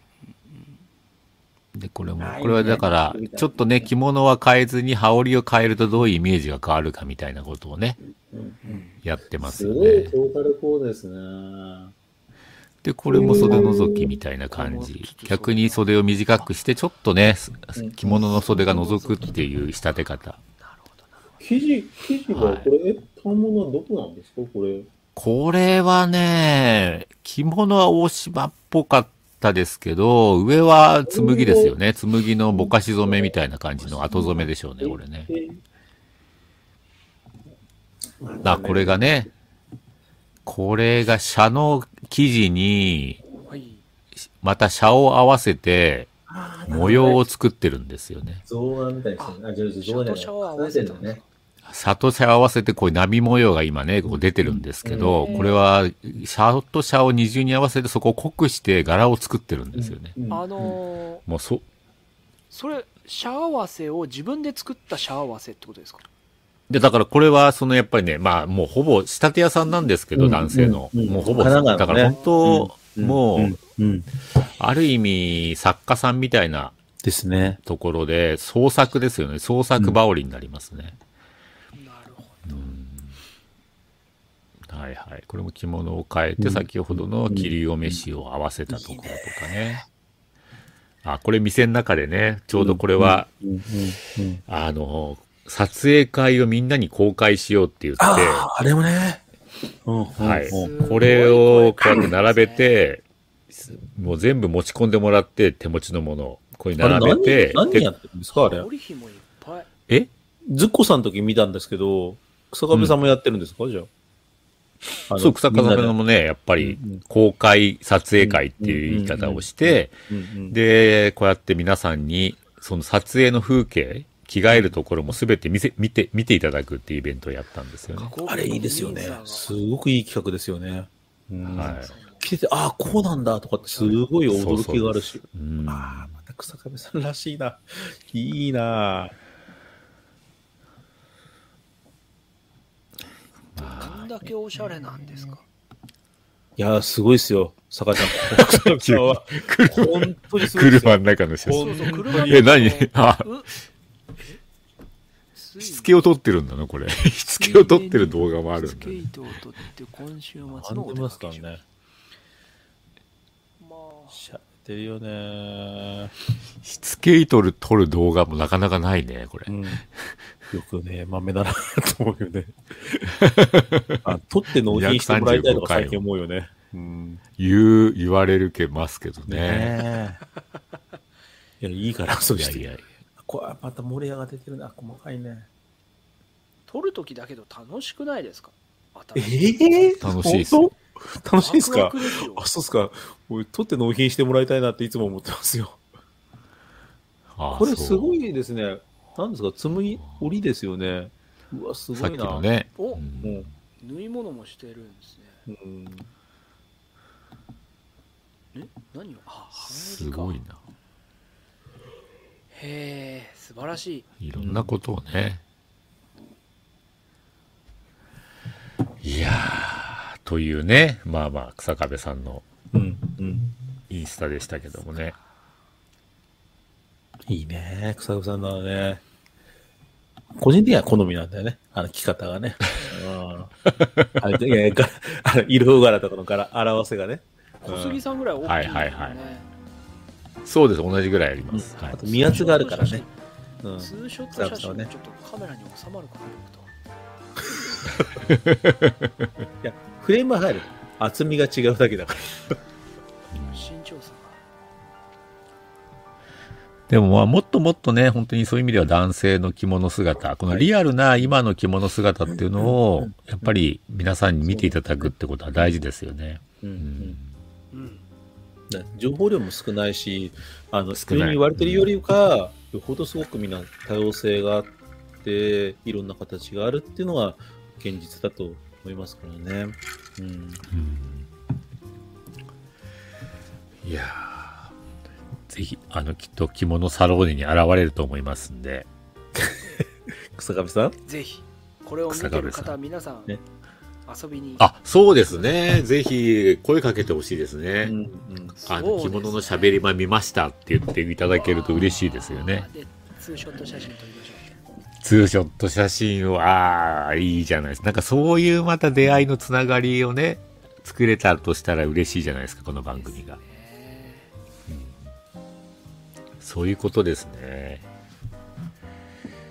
あと、えー、モタハンさん、えー、酒井さんですね。もう、えー、着物のしゃべり、あ、着物じゃ、えー、着物サローネにはね、はい、参加されるということですんで、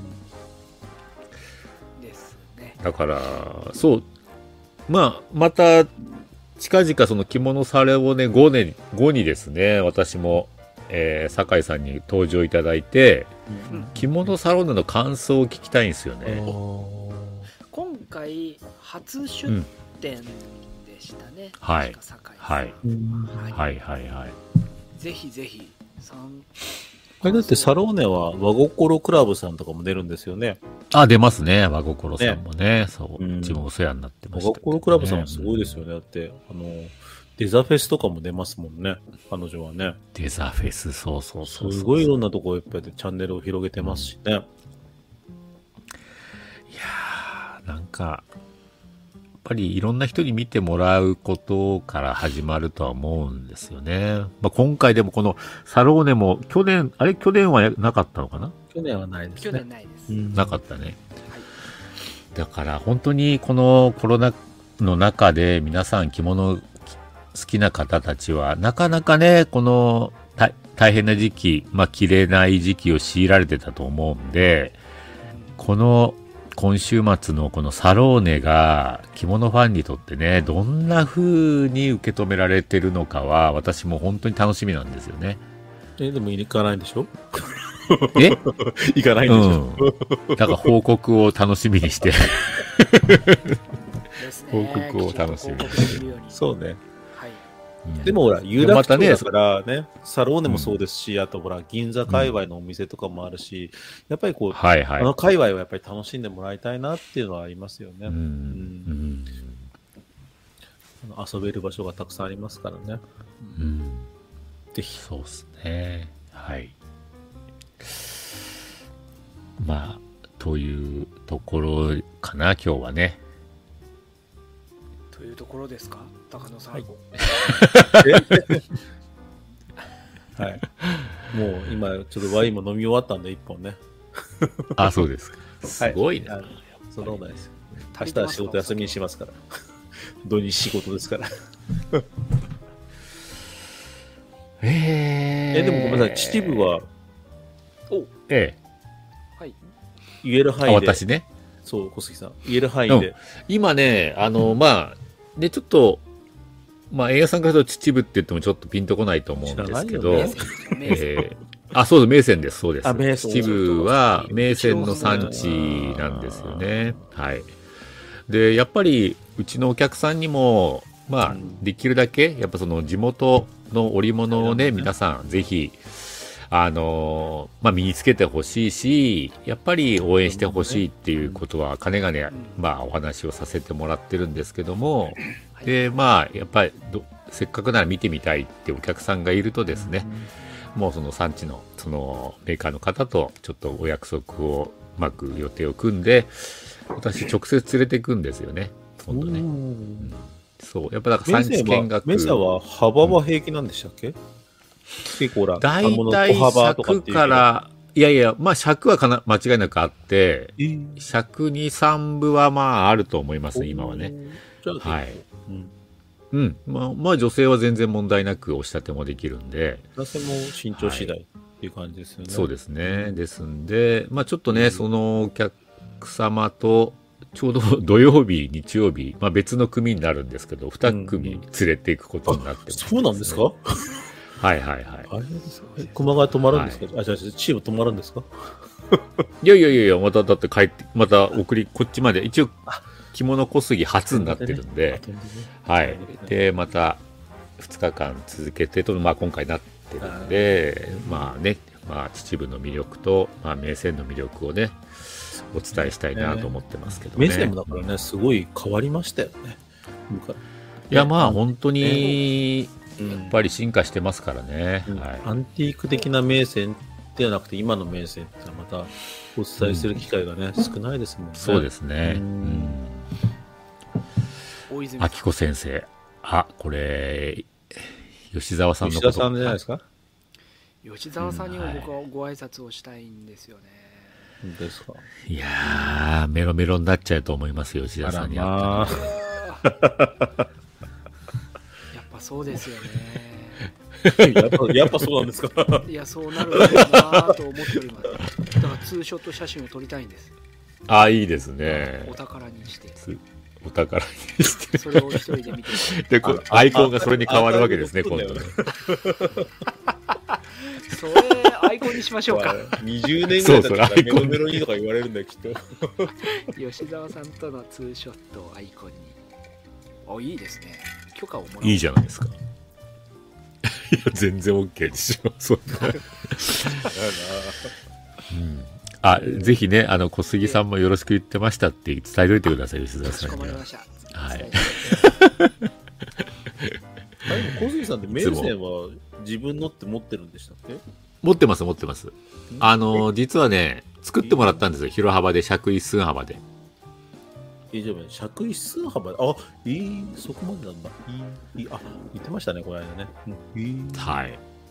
そう、それ。へ、変に突っ込んで聞くんですけど、柄とかって、うん、まあそうそうロットもあるんでしょうけど指定ってできるものなんですか、はい、もうこういう柄とか、うん、まあだから柄によってだ結果横に広がるんでね。その柄によってはいろいろあるのかもしれないですけど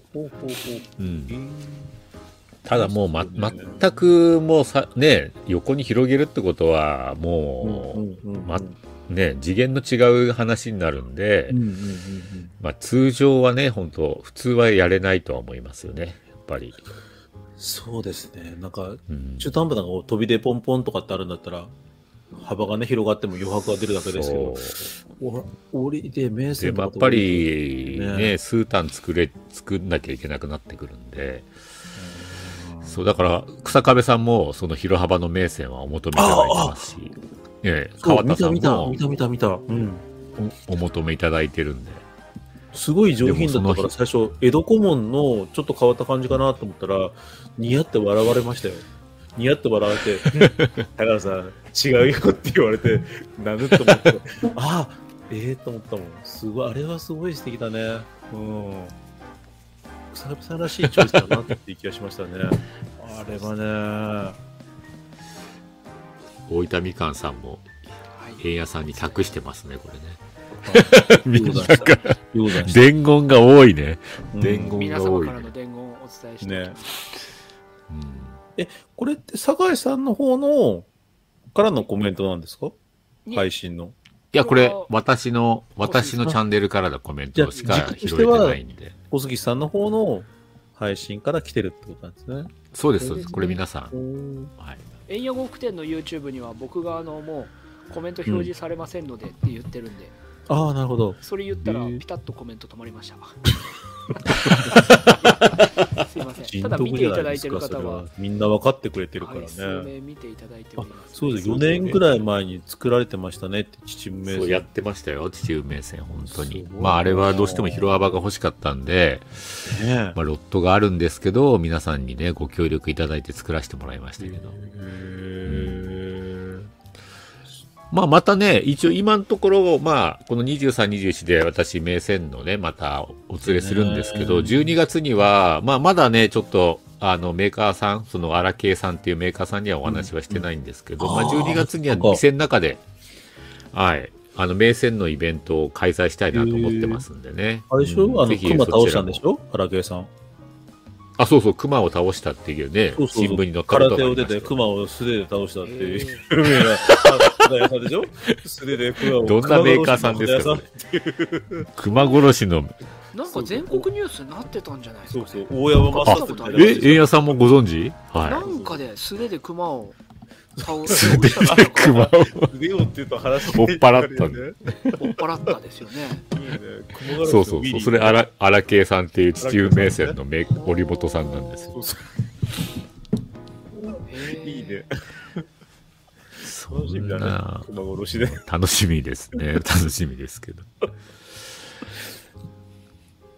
でもね、まあ何か、ね、で、まあ、12月かなっちゃうかな。12月に何かね、そういう秩父名線店みたいなのを店のコスの中でできたらいいなと今企んでますけどもね、私の中では。まあ、ぜひ本当に、まあ、あの、まあ、群馬のね、桐生りもうちから1時間ちょっとの産地ですし、うん、まあ、秩父もちょうど同じぐらい1時間ちょっとなんですよね、うちからすると。うん、まあ、そういう身近な産地のね、えー、織本さんを、まあ私も本当応援したいし、ぜひ着物好きな方であれば、まあ本当にぜひ手元に1点2点ね、そういうものを置いといていただきたいなとは思ってるんで、まあ、これからも、まあ、まあ、あのー、そういう伝え方はね、していきたいなと思ってますけどね。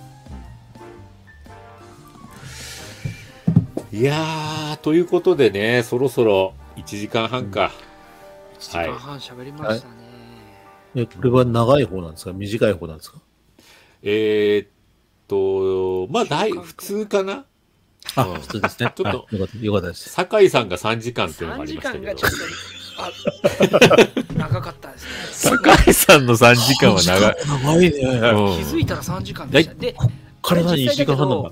配信始める前に30分ぐらい僕たちで 話してるし3時間終わってからも、ね、また3時間かちょっと30分話しては4時間ぐらいね男3人で喋って喋りまくりました大体その8割はね円屋さんの悩み事でしたけどねいやいやちょっと言い過ぎですよ あ言い過ぎかなこれは これは言い過ぎだったいやなんか結果的に僕の話になってなっちゃってますよね。自然と。そう。やっぱ長男二人が集まると、やっぱ末っ子の話聞きたくなっちゃうんだよね。そうか。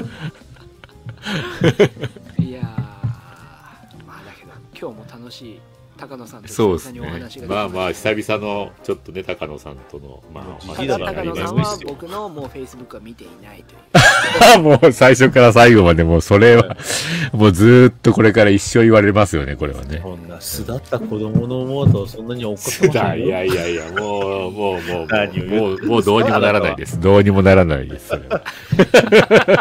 恨まれるのも育てた親の責任ですからあ、でもあれですか？いやでも。ええ。どうぞどうぞ。なんかマイクが遠いですよ、高野さん。え？声が小さくなってあ、そう？声が小さくなってる。はい、そうですね。うるさいからでもね、あのー、一応、まあ、来週？来週は、はい。どんな内容になってましたっけ？えっ、と来週は、えー、着物の小売店であります福井県またですね福井県。また福井県。はい、はい、ただ福井市ではなく敦賀という場所です、ね、敦賀。はあ、えー、福井の多分南側だと思うんですけど、うん、そこのですね、はい、名護さんが、えー、名護さん。はい。しゃべり場に、えー、来ますかとうとう。出演 OK をいただきましたので、うん、OK OK ね。OK いただきました。いやーちょっといじりがいのありそうな方なんで。あの楽しみですね、まあ、名護さんがですね非常になんだか、はい、確かに呉服小売店からいじられてるんですけども、僕的にはこの放送はあえてですねそういうい。じるということはせず、名護さんの魅力を、はい、っていうかそうですね、まあ、名護さんのお話を聞きたいと、うん、聞きたいですね。そうなった時の名護さんの魅力が半減しちゃうのか。いやいや半減はしないです。半減までいっちゃう、うん。うん。まあ、だけどそうそう。今ね大分みかんさんも名護さんが来るバカ野郎が聞けるっていう。でも私もバカ野郎がねちょっとまだちょっとピンとこピンとこないんですけど、楽しみですね意味がわからない方は意味がわからないと思います、うん、そうなんですよ。これはですね。た、はい、うん。ただ私もね、まあ、最近ちょっと名護チャンネルっていうのは全部見てるんで、その YouTube のね。うん、あの名護チャンネルはよくできてるなと思ってるんでね、まあその話をね、ぜひお聞きもしたいなと思ってますし、うん、まあ、でも、昨日も、やっぱこの喋り場をやり始めてね、なんかこの喋り場があるおかげで、なんか初めての方とたくさん出会えてるのがすごく嬉しいですね。新しい。なんか言い訳にして、そう、喋り場があるんでちょっと出てもらえませんかって言いやすいっていうね。なかなか個人的にお話ししましょうって言っても、それはちょっとね、いやっていう感じになるけど、なんか番組に来てくださいみたいなのは、ちょっとお誘いもしやすいし、まあ、今までのチンガレ屋さんも、の村上さんもそう、ね、で、モタハンのね、酒井さんもそう、本当に、この番組がなかったら、うん、話してないような気がするんですよね。ですよ。そう、だから、楽しいですね。素晴らしい。いや、僕、本当これ、すごくいい、あれだなと思っております。あの、やっぱりこう、うん、自分のところでやっぱりこういうメディアを持つっていうのはやっぱり強みになるっていうのは多いですよね。あの配信だったりとか、そういうのはね、うん。高野さん、ラジオ放送やってたじゃないですか、ツイッターで。うん、僕はほら、秋っぽいから。ノリでやってるしかないから。もうね、信念とかないんですよ。僕みたいなクズはね。いいかな。適当だなみたいな。そういうノリでやっていけばいいかなとかって。危険です。危険です。もう、もう、もう、もう、もう1時間半。そう。危ない方向のスイッチが入り続けられないし、と思えば、カミングアウトしてダメかな。やばいやばいやばい。やばいっすよ。っていう感じで。いやいやいや。ていうか、やっぱりね、あの、継続でやっぱり辛いなと思えば、あとほら、僕の場合だと、この問題がつけたっていうのがあって、その後起きられるかっていう最大の課題があるので、そこはね、ちょっとね、あまあ、まあ、そういうね、家庭の事情もありますよね。クラブハウスとかでもあるんですけど、朝活みたいな感じで、朝しゃべるはいはいはい。あるじゃない。ですか。そうね、クラブ朝6時あれすごい、あれすごいね、あんなの。朝起きてみんなそれを多分布団の中で聞いてるんじゃないかなと思うんですけど、へえ聞いてるふりをしてるだけだと思いますよ クラブハウスはどうなんですかね、あれ。うん、ああ、でも、今度あの、またあの、酒井さんも、まあ、ですか？いや、やると思うんですけど、奥さんと二人の配信をするみたいなのをちらっと言う言って、言ってくれたんですよ。これは、すごい番、チャンネルじゃないですか。奥さんとですよ。え、じゃあ対抗して小杉さんも。あ、なんか電波の調子が悪いみたいですね。なんかちょっと聞き取りづらかったな、今ちょうど、ね。え、酒井さんも、酒井さんも。あれごめん、井さん聞こえてる？いや、えっ、と、僕は、僕はやりたいとは思ってますよ。まだ言ってる、まだ言ってる。夫婦の放送。まだ言ってる。これは、あの、ちょっと夢には描いております。夢は、夢はいいと思う。持つのね。で、一回はやります。一回まずやってみて、判断します。家庭とその線引きいやぜひ、私もコメントで入りたいんで教えてね、それね、番組ができたら。奥様と一緒にやっぱりあの、この、えー、ラジオ放送で声だけでいいとなればですね、だいぶやっぱハードルは下がるので、はい。お風呂上がり、まあやっぱりもうこの9時とか そこまで。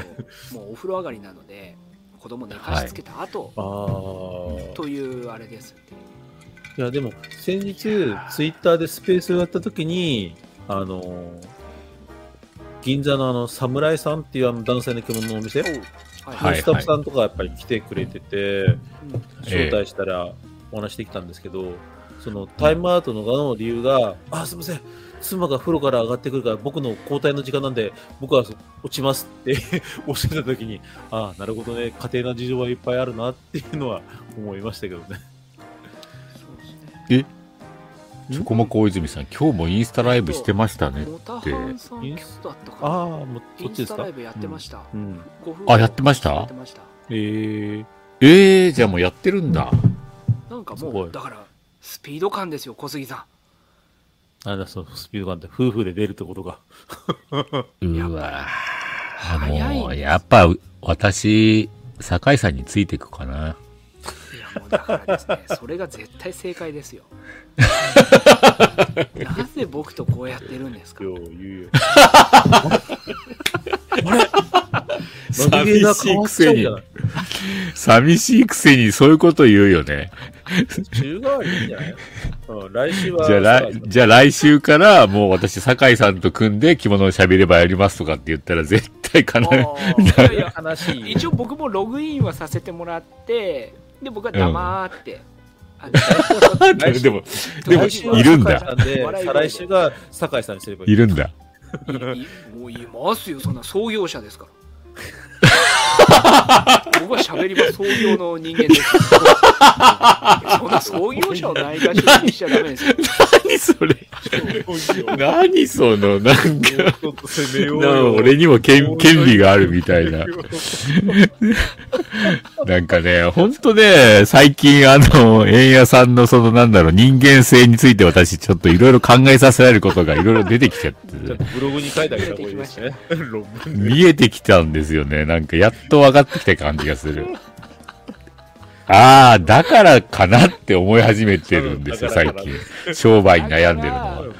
商売に悩んでるのはだからじゃなくて、僕はだから、うん、あの常に真面目に、真面目な人間でいないといけないと、こう、思い続けてるのはそういうことです。だからこそ悪い方向に行こうと思えば簡単に行けるって何度も言ってるじゃないですか。悪い方向に僕は悪い方向に行こうと思えばいやだからほら。そういう人間性なんで。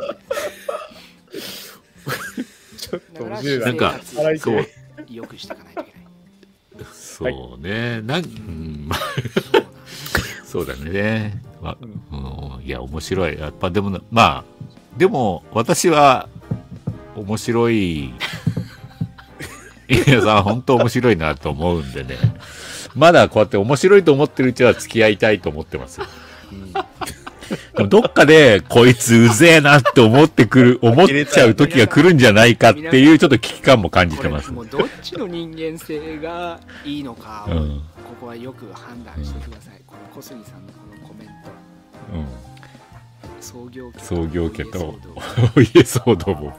そうそう、さっきもだから私はもう創業したんだから出るか出る権利があるって言い始めるわけですからね、うん、それは当然の権利じゃないですか、うん、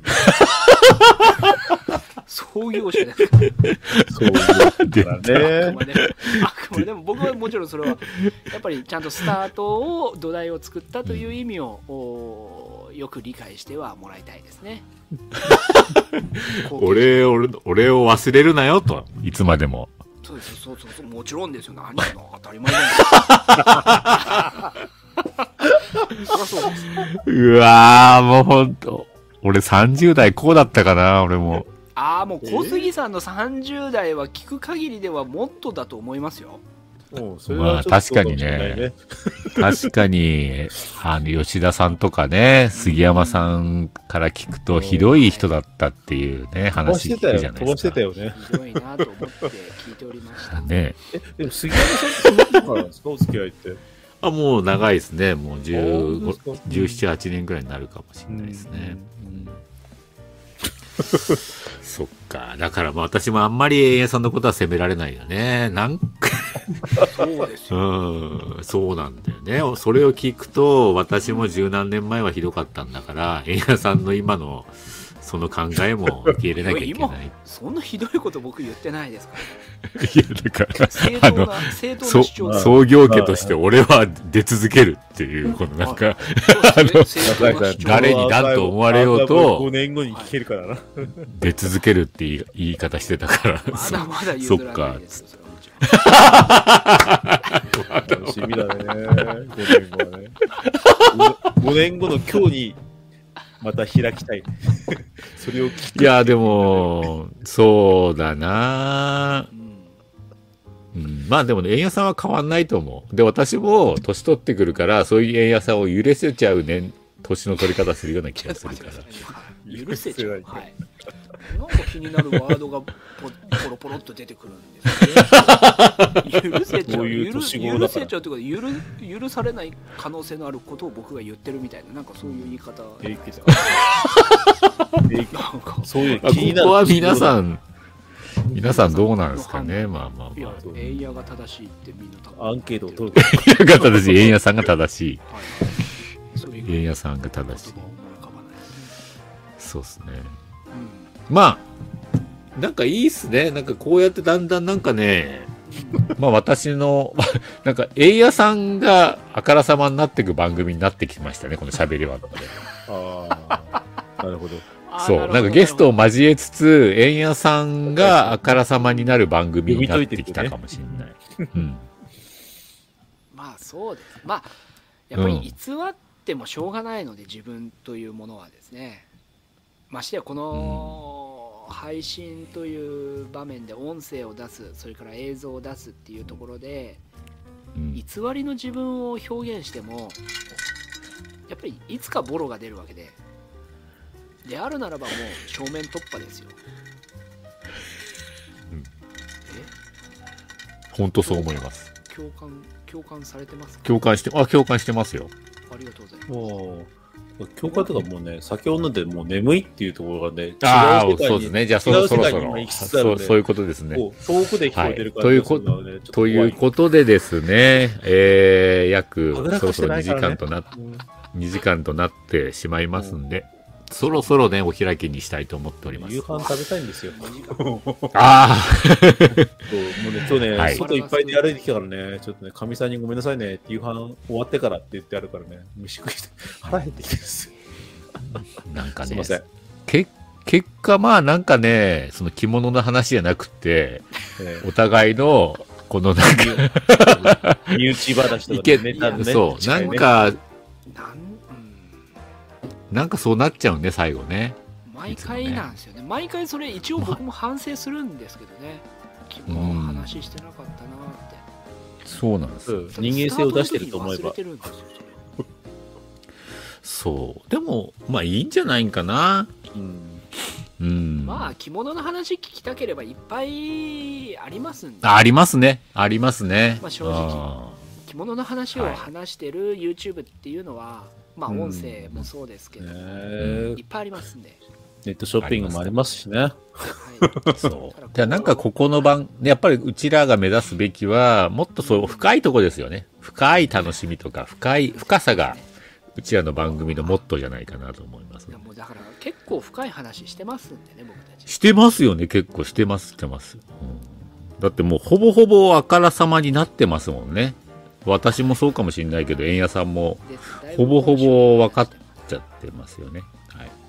ほぼほぼ、まあそうですね。もうほぼ、うん、ほぼ、すべてを出てますね。もうなんかもう本当家庭事情なんかと手に取るようにわかりますもん、私なんか。すみません、僕は、僕はよく知らないです。そうですか。すみません、僕はあの、ほら、ゲストなんで。